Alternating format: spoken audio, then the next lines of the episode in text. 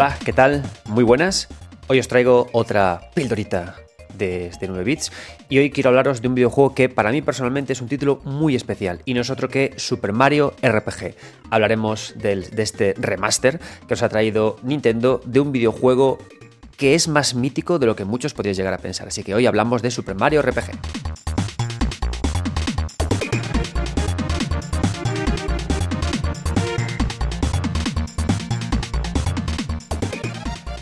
Super Mario RPG es un título de rol que fue muy importante para mí y creo que también lo fue para muchos de vosotros.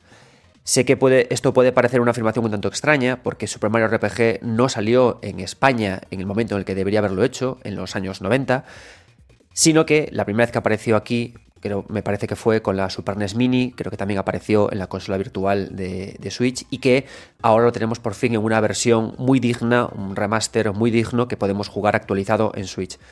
Pero fue un juego muy especial para mí porque en aquella época en la que empezó a aparecer Internet, en la que Final Fantasy VII, eh, Secret of Evermore y todos estos juegos nos descubrieron que la palabra JRPG existía y que había un género por ahí que para nosotros era inaccesible, pero que gracias a Internet podíamos empezar ya a buscarlo por ahí. Eh, Super Mario RPG fue uno de los primeros juegos que yo encontré por ahí en, pleno, en plena efervescencia, en pleno descubrimiento de este género. Y me encantó porque es uno de esos primeros títulos que te descubren que una de las claves del JRPG no es exactamente la historia, no es exactamente los combates por turnos, sino que es la extravagancia. ¿Y qué es la extravagancia? La extravagancia es, una, es algo extraño de explicar, algo complicado de definir exactamente un JRPG, pero podríamos definirlo como su capacidad de absorber géneros, ideas, de mezclarlas y de darles un sentido ordenado gracias a las reglas del JRPG, ¿no? Las reglas que Yuji Horii puso ahí en su día en su momento, que son combates por turnos, eh, una historia muy centrada en sus personajes y una linealidad que sirve para articularlo todo. Digamos que bajo esas reglas tan sencillas, la extravagancia encontró la forma de de ordenarse en estos juegos y de vivir, ¿no? Por ejemplo, Parasitive, extravagancia pura. Final Fantasy VIII, extravagancia pura. Super Mario RPG, extravagancia purísima, ¿no? Un Mario que recorre el mundo celebrando su manera de saltar, eh, aliándose con Bowser, con una Peach que eh, por fin toma un rol protagonista, se une a la pandilla, pega bastante fuerte en un juego que es poderosamente extravagante. Por eso es importante Super Mario RPG, pero ya no únicamente por eso. Super Mario RPG es un videojuego importante y fundamental porque em, esto es, una, historia curiosa, ¿eh? pero la, la, coña es que nosotros en Occidente impusimos esa palabra JRPG de todas formas, es una palabra que Hori, Yugi Hori, ya usó en algunas entrevistas, pero digamos que los occidentales pusimos ahí esa palabra para definir este aspecto diferencial del JRPG. Sin embargo, en Square Enix, a poco que leamos la historia de, esta gente, descubriremos que ellos no querían hablar de JRPG. ¿Por qué? Muy sencillo, querían vender su rol a Occidente. Y esa J, como bien indicó el productor de Final Fantasy XVI, Yoshi P, esa J era, es discriminatoria porque señala que solo es en Japón, ¿no? Entonces, claro, ¿qué pasa? Que, que, lo, que lo que quería al final eh, Square Enix era que su rol, su, forma de hacer rol, se vendiera también en, Occidente. Con lo cual ellos hablaban de RPG y buscaban todas las formas posibles para poder moverlo allí. ¿no? Dragon Quest, llamado en América Dragon Warrior, no funcionó del todo bien. No fue mal, pero no fue del todo bien. Como leemos en artículos, hay un artículo muy chulo en VG247. Y también en el libro publicado por GamePress de, sobre la leyenda de, de, Dragon Quest nos cuentan que fue funcionando, pero no acabó de triunfar demasiado. ¿Por qué? Muy sencillo. Cuando un Dragon Quest llegaba allí, llegaba dos años tarde, con lo cual estaba técnicamente muy desfasado y costaba mucho además las labores de traducción. Entonces, ¿Qué ocurría? Necesitaban poder lanzar un producto, que un, un, juego de rol que allí funcionase bien, que tuviera alguna seña, alguna cosa identificada, alguna cosa que ayudara a venderse, ¿no? Y ahí llegó Mario. Entonces lanzaron Super Mario RPG en América con un Mario protagonista. Y lo bueno es que Mario, ¿qué añadió? Añadió su propia extravagancia, que es la idea de saltar. Y esa extravagancia hizo que los escenarios por los que Mario caminaba tuvieran muchas más plataformas, tuvieran mucho más minijuegos, hubiera mucho más humor. Y curiosamente esta extravagancia propia de Mario fue una de las que más influyó luego a creadores a futuro, como son, por ejemplo, Sea of Stars. Siempre encontraremos que cuando encontramos estos JRPGs hechos fuera de Japón y les preguntan por sus influencias, por supuesto mencionan a Chrono Trigger, a, a, muchas cosas Dragon Quest, pero siempre estará en la boca de todos Super Mario RPG, porque gracias a Mario se consiguió importar una extravagancia propia que apeló a las sensibilidades del público japonés gracias a Mario. Mario me gusta, vamos a ver cómo se juega. ¡Oh! ¿Cuánto se salta aquí? Los combates por turnos tienen muchos minijuegos, qué divertido, cuántas acciones ocurren. Y eso hizo que los que en su momento estaban eh, disfrutando de los videojuegos, los jóvenes que disfrutaban de los videojuegos, descubrieran el JRPG de una forma muy digerible para ellos. Y también eso me ocurrió a mí cuando investigaba los JRPGs. Apareció ese Mario y su propia extravagancia, su propia su humor hizo que yo dijera, este género es formidable. Ocurre que ahora nos llega este Super Mario RPG y resulta que es un título que aunque parece viejo, porque es del 95 creo, 97, por esa época, es un título que siente muy actual, muy fresco, justamente porque la extravagancia que, Square Enix tenía en esta época, entre el 95 y 2001, es eterna y es inmortal, porque es tan humorística, tan rica, tan plena, tan vibrante, que hace que disfrutes, porque es una extravagancia que, que, lucha que rompe, que pelea ¿no? contra la rigidez del JRPG. Y creo que esta extravagancia es la que, la que no supieron imprimir desde Square Enix eh, cuando sacaron esta, ¿os acordáis? Esto de Tokyo RPG Factory. Estos videojuegos, I'm Setsuna. Em, estos videojuegos que salieron así, pi, que querían como revitalizar, recuperar lo que era la marca JRPG, se olvidaron de la extravagancia. Por eso no funcionaron. Y cuando coges Super Mario RPG, te das cuenta de esto que estoy contando. Y por eso se disfruta mucho. Pero hay una cosa a mayores que también hay que hablar de Super Mario RPG. Yo cuando cogí este juego en mis manos, claro, yo tengo una. Yo soy muy purista en una cosa. Y son los estilos gráficos.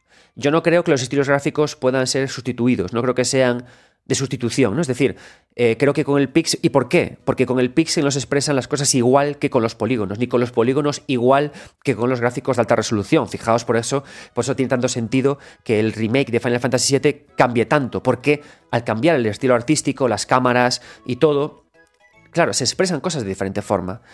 ¿Qué ocurría con Super Mario RPG? Con el boom de Donkey Kong Country, los gráficos prerenderizados, este fingir ser 3D estaba muy de moda, era la leche, era lo que había que hacer, ¿no? Y el juego lo que hizo Super Mario RPG es que adaptó ese, ese estilo gráfico para formarse. Y le fue genial, porque lo que hacía ese estilo gráfico prerenderizado es que permitía a Mario moverse en las tres dimensiones del espacio, bueno, moverse por el espacio, eso le daba además a, propio Mario algo nuevo, que era moverse en tres dimensiones, ¿no? En un momento anterior a Mario 64, lo cual era increíble, hacía que su salto se moviera mucho más, le permitía explorar mucho más, y eso hacía que incluso el propio fan de Mario tuviera curiosidad de jugar a este juego. Pero es que los gráficos pre-renderizados añadían dos cosas casi casi como de, de casualidad. Uno es que los personajes parecían más juguetes, más muñecos. ¿Por qué? Porque como todo era más redondeadito, parecía más juguete a mover. Y además añadía una cierta oscuridad que le iba muy bien al juego, porque no es que, que Super Mario RPG fuera, tuviera una historia oscura, para nada. Pero sí que le iba muy bien ese contraste entre el humor de la aventura y la oscuridad, esa capita oscura de los gráficos. Le iba muy bien, ¿no? Esta capita oscura tenía su sentido porque servía para reforzar más la tridimensionalidad de los, de los, personajes, para reforzar más que estaban en tres dimensiones y no eran gráficos pixelados corrientuchos, ¿no? Entonces, claro, al final estabas jugando un Super Mario RPG que, que era una aventura de rol, en una época en la que el rol tenía su puntito oscuro, con lo cual le iba muy bien, en el que Mario se había convertido en muñecos que jugaban, que le iba muy bien, y le daba todo una característica muy propia, muy única. ¿Qué ocurre? Que lo que ocurre es que en el, en el, remaster que se ha hecho para Switch, claro, no tiene sentido ya este estilo artístico que nació fruto de la casualidad, ¿no? Como tantos estilos artísticos, sino que lo que se hizo fue reconvertir este, estilo, este estilo artístico en otro mucho más luminoso, mucho más brillante, con mucho más color. No hay ni pizca de oscuridad en el Super Mario RPG de Nintendo Switch. Con lo cual yo me acerqué a este remaster con enfurruñado, ¿no? Con ganas de sacar mi bandera de, de gafapasta. Mm, no está bien, los cambios no son buenos, las nubes antes eran más blancas. Sin embargo, me ha gustado mucho en realidad cómo se ha pasado de un estilo gráfico a otro. ¿Por qué? Porque desde Nintendo, o sea, honestamente no sé quién ha desarrollado este, este, este port, así soy yo de, estupendo, pero el, port que se ha hecho, el remaster que se ha hecho, se ha hecho con mucho gusto, porque se ha comprendido algo fundamental, y es que estos gráficos pre-renderizados sirven para convertir a los personajes más en muñeco. Y Super Mario RPG, el de Switch, ha jugado mucho con esta idea y ha, convertido, y ha insistido más en la idea de muñeco. Es un Mario mucho más regordito, es un Mario y una Peach y un Bowser mucho más artificial, se nota que son muñecos que se mueven en un espacio tridimensional. Entonces me ha gustado mucho eso, cómo se ha entendido desde Nintendo, que los personajes no son que los estilos gráficos no son intercambiables, que no puedes de repente coger las ideas de su primer RPG y un humor que tenía ese juego muy basado en ese estilo gráfico y trasladarlo sin más a cualquier estilo. No, no, han dicho, ¿qué es lo principal de esto? ¿Qué es lo que se transmitía con estos personajes en esta época? Que eran muñecos. Hagamos de nuevo muñecos. Y eso hace, de nuevo, plasmar en el aspecto gráfico, en la dirección artística, esta artificialidad, esta muñecosidad, consigue que los chistes sigan funcionando y que Super Mario RPG siga siendo un título muy divertido incluso a día de hoy.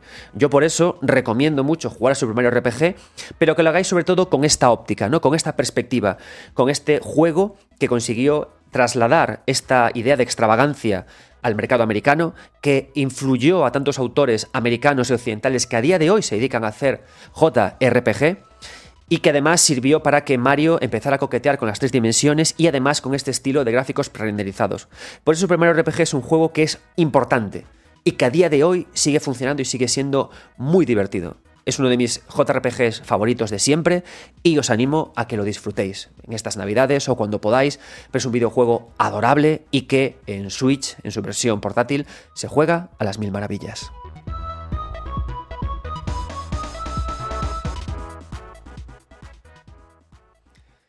Y esto es todo por hoy. Este, esta remasterización, este remake, de este, está en este cruce de Super Mario RPG, me ha gustado mucho. Quiero agradecer, por supuesto, a Nintendo que me haya mandado una copia para poder jugarlo. Lo estoy jugando a ratitos y lo estoy disfrutando muchísimo. Me está reconciliando con, este género y creo que además es un momento muy bueno para lanzar Super Mario RPG con este Sea of Stars. Si habéis, si habéis jugado hace poquito a Sea of Stars y luego jugáis a este juego, veréis cómo hay conexiones muy claras entre un título y otro, tanto en la narrativa, en la forma de entender el escenario en un JRPG, en lo cual este juego tiene mucho que decir a eso. Si comparamos, por ejemplo, los primeros Final Fantasies con Super Mario RPG, veréis cómo la forma de navegarlo es muy diferente. Y a día de hoy el JRPG occidental tiene mucho de la forma de explorar de Super Mario RPG. Y por todas estas cuestiones es un título tan especial, tan único y tan maravilloso.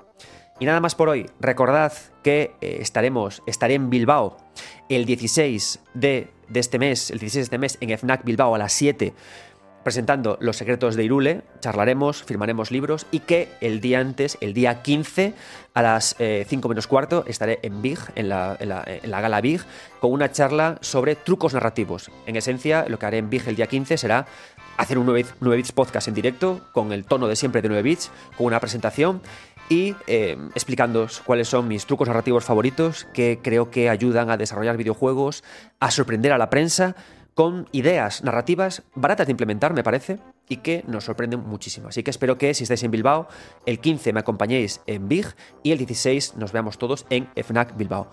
Un abrazo a todos, muchas gracias por apoyar y seguir 9 como estáis haciendo. Muchísimas gracias por seguir comprando y agotando Los secretos de Irule, mi nuevo libro, allí donde lo, lo presento. Nos vemos en Bilbao. Yo soy Adrián Suárez y nunca dejéis de gozar lo fuerte con los videojuegos. Nos vemos.